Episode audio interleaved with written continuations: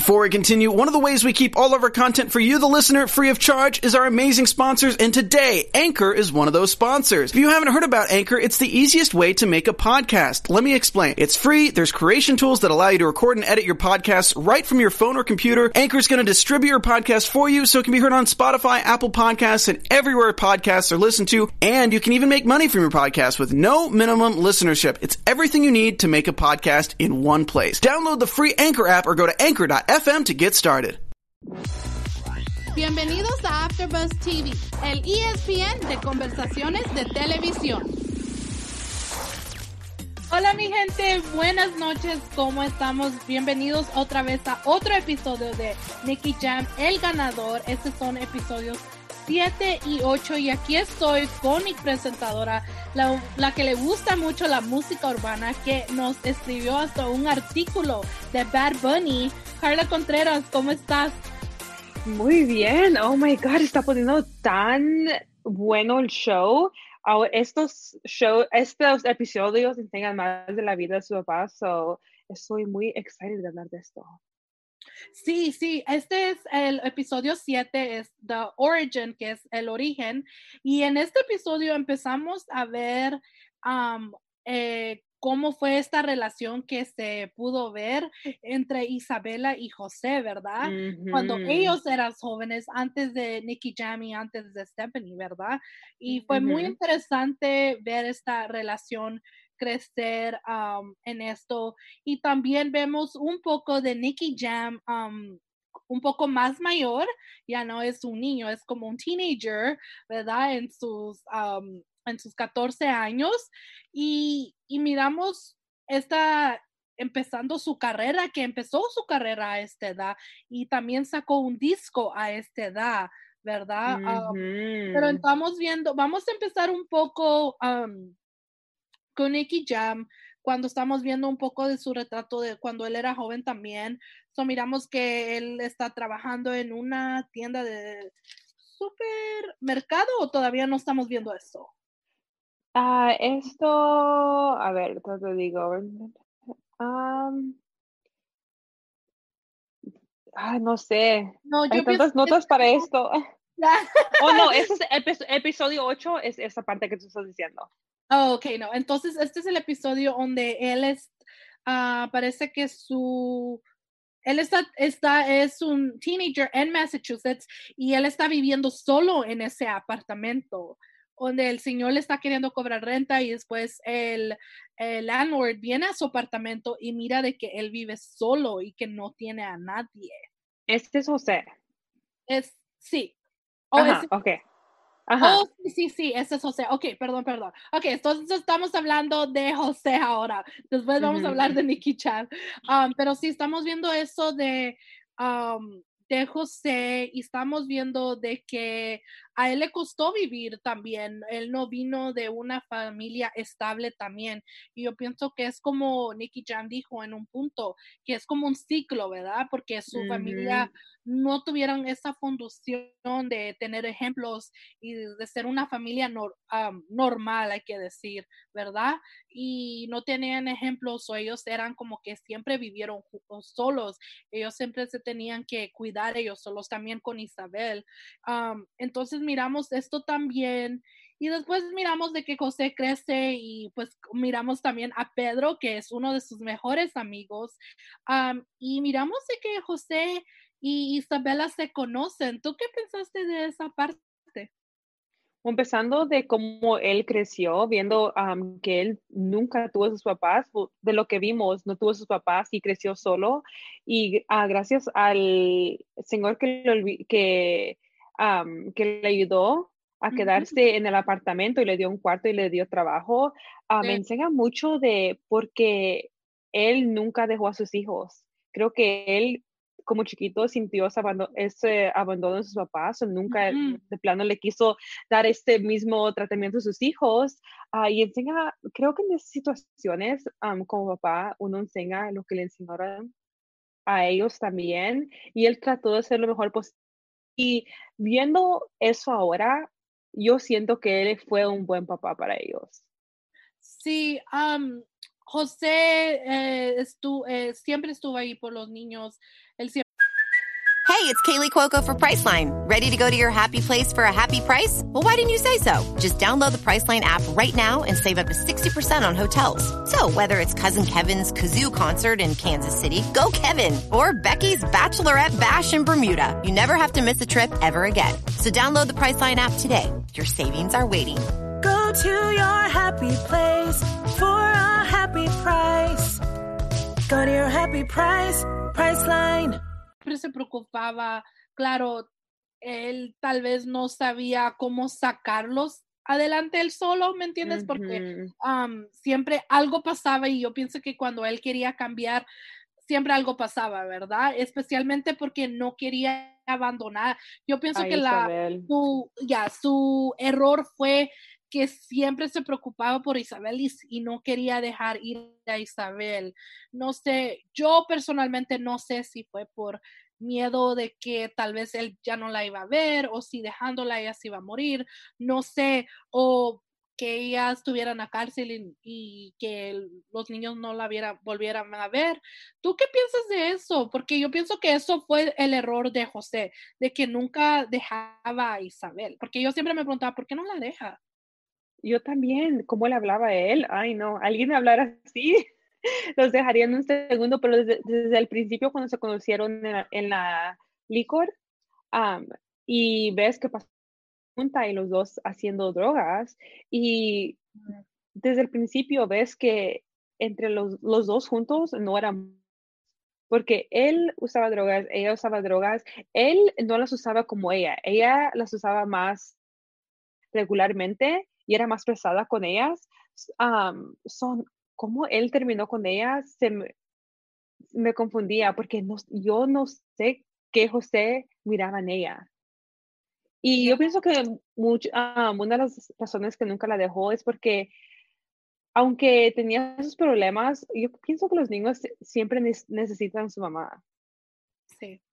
Y ah, es unas situaciones que si se, si se iba, todavía perdía. No había manera de ganar en esa situación.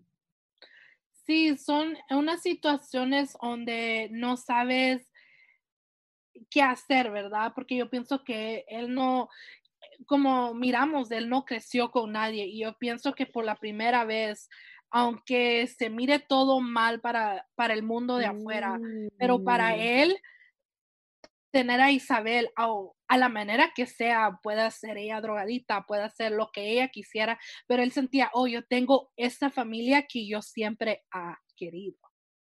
Somos psicólogas. Yes, No, sí, yo pienso que, que también eso de plano tiene algo que ver porque él nunca tuvo algo así. A mí tampoco no tenía ni casa. So, hasta cuando No. compró la casa Isabel, se quedó, se quedó tan feliz. Ay, mira qué casa tan grande. Yo nunca he tenido algo así. So, para él, esto era como un sueño hecho realidad, pero no terminó como sueño. Mira, era, eh, para él esto era un sueño. No le importaba que Isabela todavía hiciera drogas, no le importara cómo, pero él lo que quería es tener un hogar y no le importaba cómo ese hogar iba a ser por dentro, ¿verdad? O cómo la gente de afuera lo mirara, porque él decía, ok, por lo menos yo pienso, no estoy segura, eso es solo lo, lo que los otros opinamos. Yo pienso que él para él era nomás decir, ok, por primera vez yo tengo una familia que es mía, mi familia.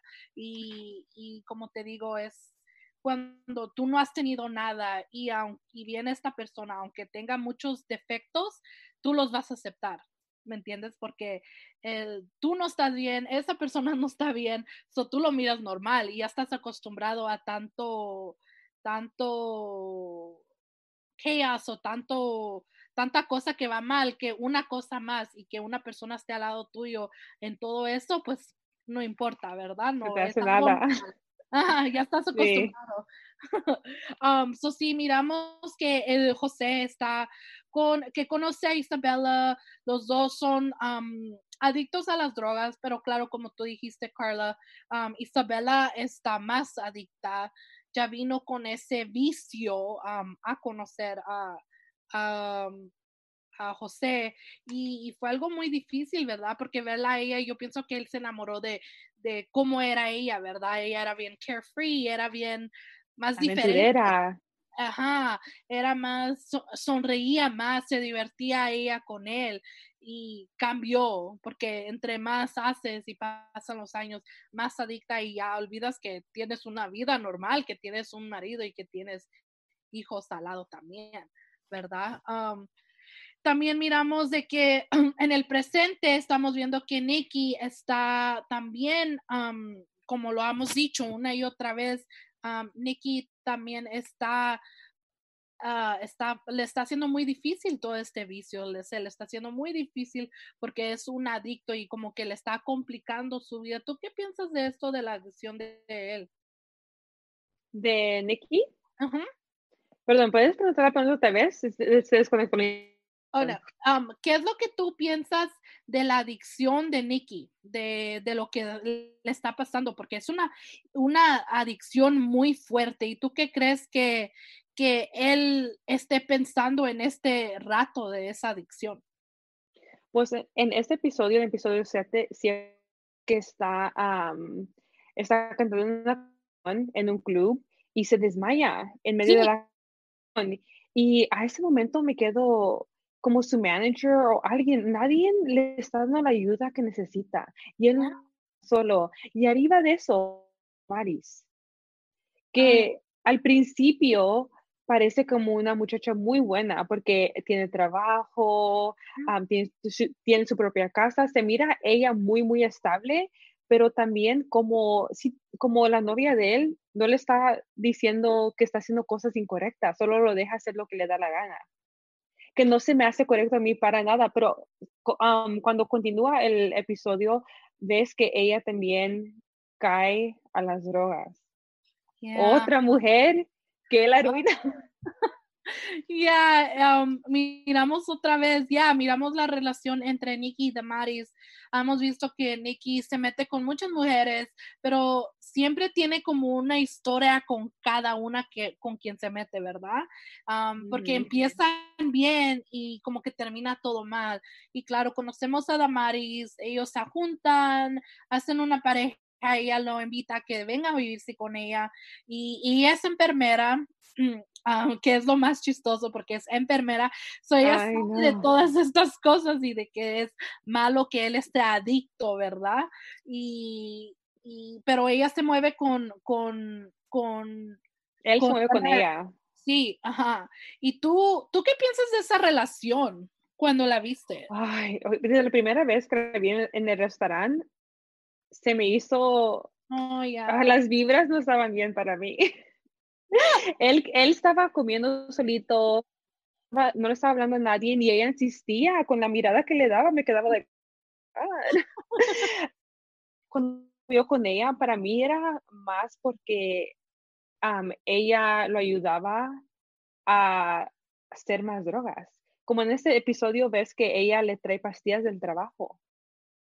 Y él le echan cara que no puede encontrar su ropa y ella se enoja, le dice que es mal agradecido. Para mí, ella lo estaba manteniendo y él no estaba haciendo mucho dinero con su música, so ella lo estaba ayudando a él seguir adelante con su vida y sus vicios.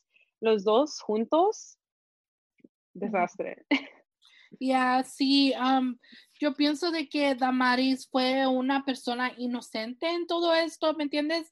Porque ella lo único que quería, yo pienso que era la atención de él, porque dijo, oh my God, eres Nicky Jam, tú me estás poniendo atención a mí. Yo pienso que cuando ella entró a esta relación fue como una fanática y cuando ya vio la realidad que es vivir con Nicky Jam, eh, no solo el artista, pero el drogadito, yo pienso que se le abrieron los ojos, pero yo pienso que ya para eso era muy tarde porque ella ya también cayó en el vicio.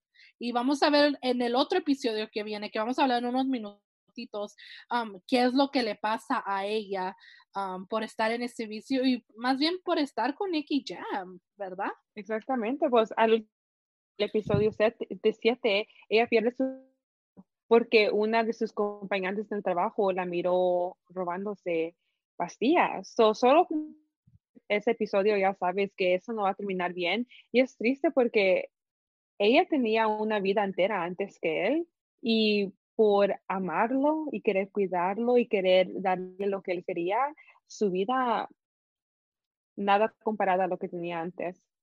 Sí, eh, y, y también miramos una parte donde ella le dijo, am, ya, como ya conseguiste lo que tú quieres, Ah, ya para sí, que ya no me necesitas, ¿verdad? Y, y pues le hice otras cosas, pero, you know, pero sí, es verdad, así, yo por lo menos así lo sentí, yo sentí, yo pienso que si yo estuviera en los zapatos de Temeres, yo también me sintiera lo mismo, como ya conseguiste lo que quieres, pues F you, ¿verdad? Que te vayas tú por allá. ¿Tú quieres, tú piensas que él, él la amó, de verdad? No, yo pienso que él lo que le gustó fue la atención que ella le daba y de que ella creía en él y que ella estaba like, oh, Nicky Jam aquí, Nicky Jam allá. Um, de que se- él se haya enamorado de ella, no creo yo. Yo pienso que, oh my God, es, es muy difícil porque a veces te puede gustar alguien, porque yo por lo menos pensé que estaba enamorado de Alicia. Tú que, Ajá. yo no sé, pero de Damaris, no sé, yo pienso que para él fue un solo un pasatiempo para él. Yo pienso que hasta este momento, todas las mujeres que hemos visto, que él, no, él de veras no quiere a nadie. Porque alguien que te ama no te va a dar tu bebé, alguien que te ama no te va a poner en peligro como él ha puesto a muchas de estas mujeres. Y creo que él no las sabe amar porque él no sabe qué es amor ni se ama al mismo. Yo creo que falta que siga creciendo como persona y am, conduciendo demonios para de veras poder amar a una mujer correctamente.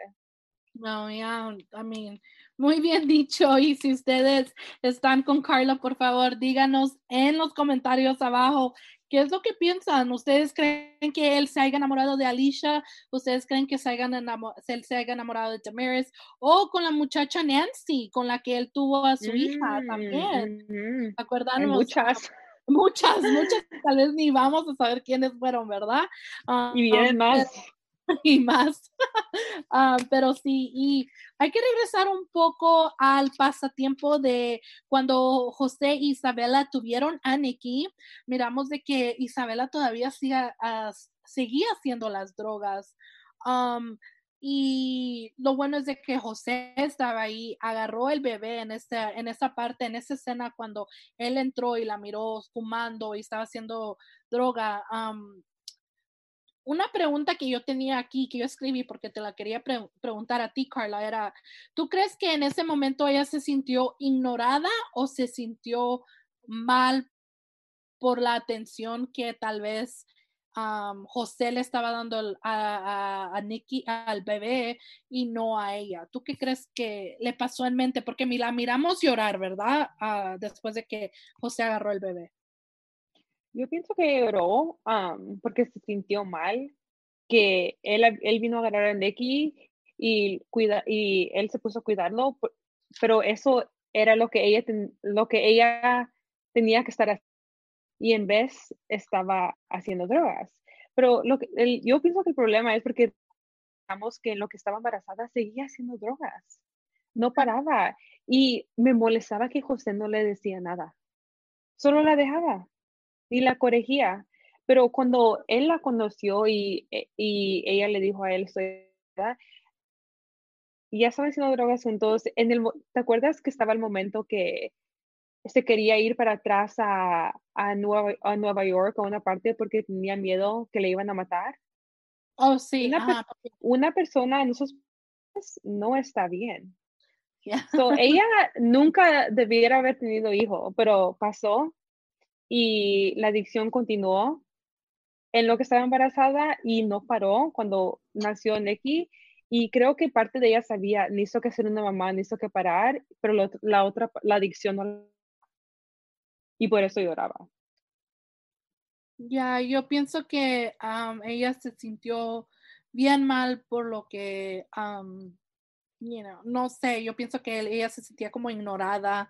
No, no sé si fue ignorada como celos porque José le estaba poniendo más atención al bebé o porque no le decía a Isabela, like, hey, ¿cómo estás? o necesitas algo, pero Mm. yo pienso que, no sé, yo en mi mente, si yo fuera una drogadita, me importara menos de lo, si la gente se preocupara por mí, ¿verdad? Porque cuando estás en esa adicción no te importa nada, solo estás pensando en ti y, y en tu vicio y en cómo tú te vas a sentir en ese momento. So, son muchas, muchas emociones en estos episodios que a veces nos sacan y nos dejan bien sorprendidas hasta ganas de llorar, ¿verdad? Pero Sí, vamos a hablar, vamos a hablar del episodio 8, que es el futuro de Paisa, que es algo que dicen allá en Colombia. Y miramos la continuación de la adicción de Nicky con las pastillas. Y Nicky más bien habla él mismo y dice que él se tomaba las 30 pastillas y que se tomaba cuatro pastillas en la mañana, la en, ayunas, mañana. en Ujú. ayunas, cuando no ha comido, no ha desayunado, no ha nada. Um, saliendo de la boca de él, wow, me, sor- me- like, yo pienso que cada vez, cada episodio, él me, me sorprende más, ¿verdad? Porque digo, lo, está, lo miramos en la tele, lo miramos haciendo música, lo miramos tan um, que él ha hecho número unos, ha estado, va a todas partes del mundo, han hecho conciertos, yo lo he visto en concierto personalmente y yo nunca me, me imaginé que esta fuera la historia de él. ¿Tú qué piensas de eso? Pues en, o- son episodio 8, son episodio 7, estamos en el 2004. Ujú, En el episodio 8 estamos en el 2009. So, han pasado cinco años ujú, y nada ha mejorado. Está tomando más pastillas que antes ujú. y siento que ahorita está en un momento y subió de peso mucho. Mucho. No se parece con el Nicky de antes, No. para nada. Y am, creo que parte de este problema es Damaris. No que ella es el problema, que él usa las drogas, pero ella no enables. Ya no, Ella, ah, ya no, como que ya no le dice nada y, y más bien ella también como está adicta, le está diciendo, ok, ¿cuándo vamos a agarrar más, verdad? no, sí, exactamente. Y él ahorita no tiene motivación para hacer música.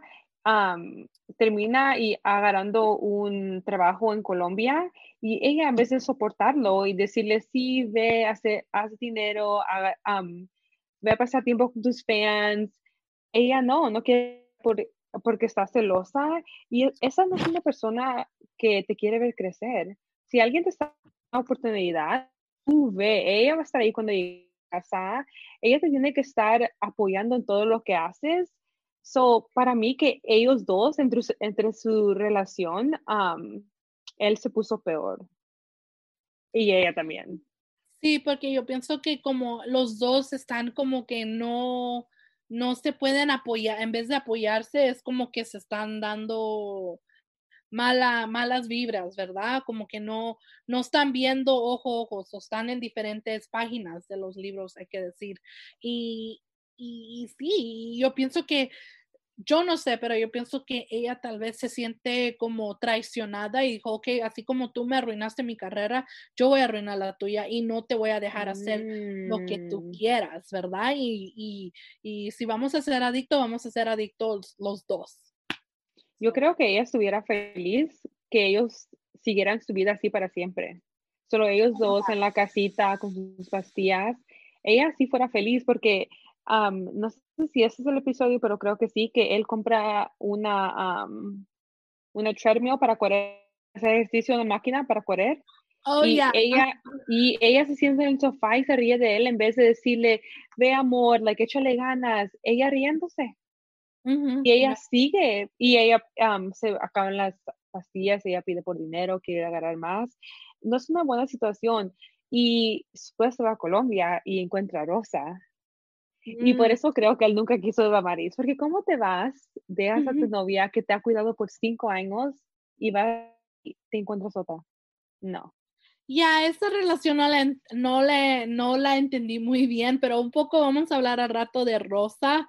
Pero sí, tú tienes mucha razón. eh, Damaris no era una persona indicada para él. Yo que- pienso que los dos no eran compatibles en esa relación y, y, y era tiempo de que ya ellos se dejaran, ¿verdad? Y pues también regresamos al pasatiempo porque en estos episodios miramos que regresamos al origen de Dickie Jam cuando era más joven y estamos en el presente. estamos yendo un para atrás y regresamos para el presente y miramos de que Nicky Jam ya es un teenager y este es el episodio donde Nicky Jam trabaja en un supermercado a los 14 años y él les canta como, hay que, ay, no sé, no puedo decir exactamente la palabra, pero la tengo en, mi, en la cabeza, pero él más bien le canta a los clientes cuando él está poniendo sus compras en las bolsas y de esto agarra la atención de un productor y agarra una, una, una oportunidad para hacer un disco, ¿verdad? Pero claro, ¿tú qué piensas de eso? Que, porque yo cuando miré que tenía un disco a los 14 años, yo estuve bien sorprendida. Yo también, yo nunca lo sabía, pero como a su papá él desde niño ha tenido una gran luz en él, siempre ha sido una estrella y me da risa cuando estaba trabajando y estaba Solo que pasó es que una señora que se llama Flor estaba comprando sus, sus cosas en la tienda y él, por a lo mejor pasar tiempo, le cantaba. Y después ella fue y le dijo a su esposo, él me canta, siento que tiene talento. Y después él fue a mirar para él mismo. Para, yo pensaba que él iba a ser profesional, le iba a ayudar a seguir adelante, a llegar a sus metas. No, termina que es fraude el señor, porque él vende sus discos, pero los piratea para no darle dinero a él.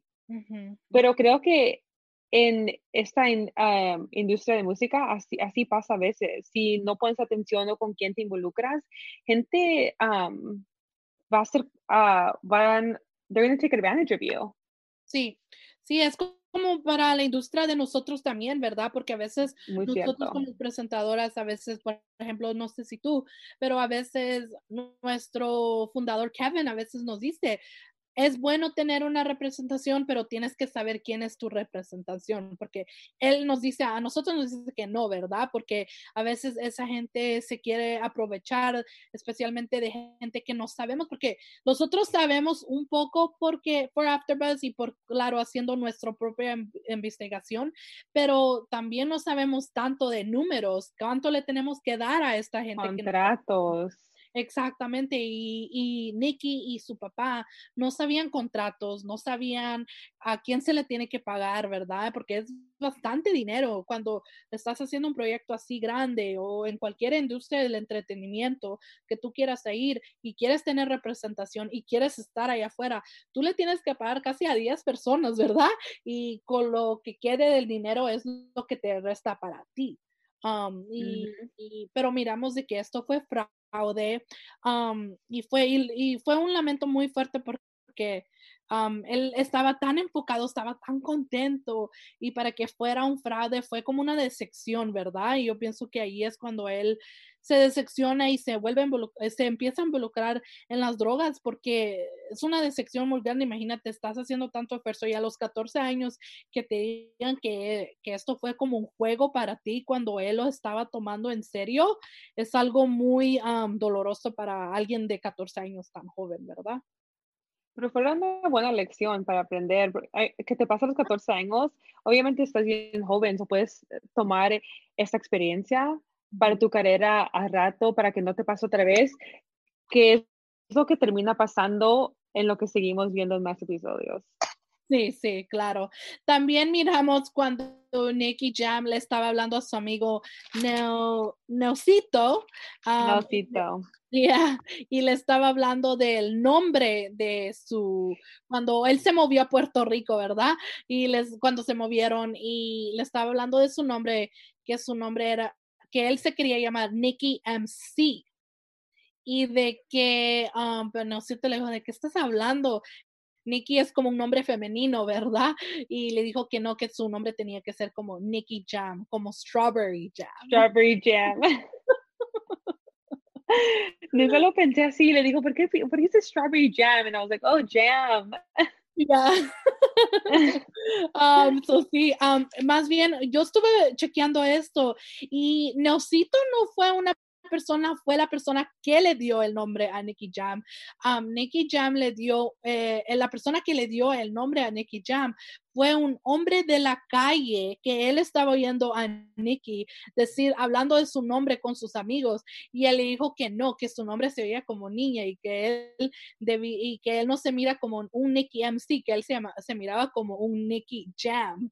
Y le dije, pareces una, una, una strawberry jam. Y, yo, y eso fue la fundación del nombre de Nicky Jam. So, en realidad fue un hombre de la calle que le dio el nombre a, a, a Nicky es que curioso porque se escucha como que le está haciendo burla y que hace un chiste y él en vez lo, lo, tomó en serio y dijo, ajá, y dijo, ok, este es mi nombre.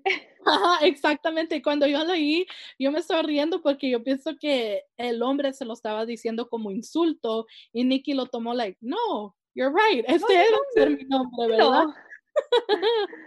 yeah. Nicky está todo tatuado, se ve todo, se ve espantoso. Y con el nombre Nicky Jam, Strawberry Jam. Imagínate. Sí, y miramos todo eso. hablamos un poco de que él subió de peso y todas esas cosas. Y después miramos que va a Medellín, Colombia, ¿verdad? Que él decide que se tiene que ir a Colombia porque yo no sabía de que el éxito de la música urbano um, haciendo no solo en Puerto Rico y eh, República Dominicana, pero Colombia tiene una gran parte que ver con la, ah, con la música urbana.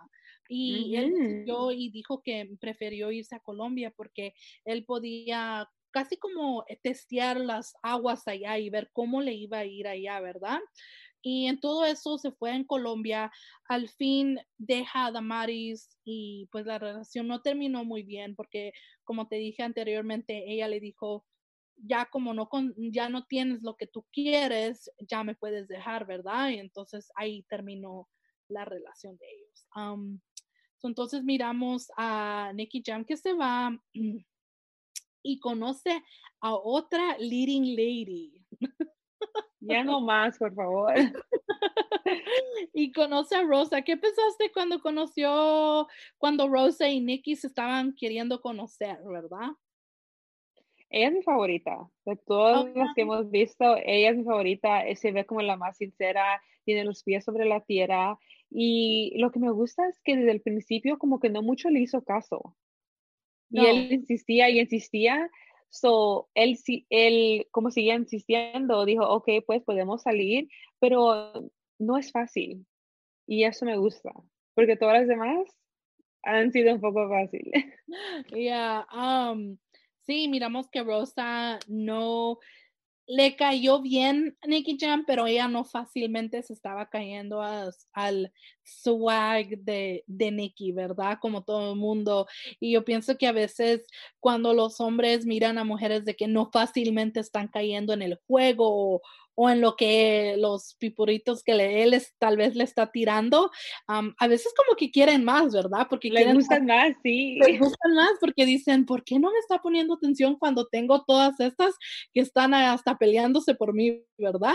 Y, yo pienso que eso es lo que le interesó, porque ella era bien amable, es muy amable. no hemos visto, well, cuando lleguemos al episodio 9 y 10, yo quiero saber más de Rosa y vamos a, saber si Rosa se queda en esta, en la foto, ¿verdad? Vamos a ver si, si Rosa queda terminándose con Nicky Jam o no, o si él consigue a otra persona. Vamos a ver sobre eso. pero sí, y después miramos de que antes de que Nicky Jam se fuera de Puerto Rico, por fin va a ver a Ramney y quiere salirse de su contrato que tiene con él, ¿verdad? ¿Y tú, tú creíste que lo iba a dejar salirse de su contrato para, para irse a Colombia o no? Yo sé que normalmente eso no pasa en la industria. Cuando tienes un contrato, lo tienes que, tienes que estar en el contrato hasta que se, hasta que se termine. Pero en esta situación, Nicky solo estaba costando dinero para la compañía. So, era la mejor decisión. So, yo pensé que Ping así lo iba a dejar ir, porque si no, lo, si no, solo iba a seguir perdiendo dinero. Y me gustó que esto pasó porque Nicky lo hizo en una manera tan sincera diciendo, tú has hecho tanto para mí, déjame prácticamente volar solo y yo me la averiguo. Ya, ya. No, bien Fue dicho. muy necesario.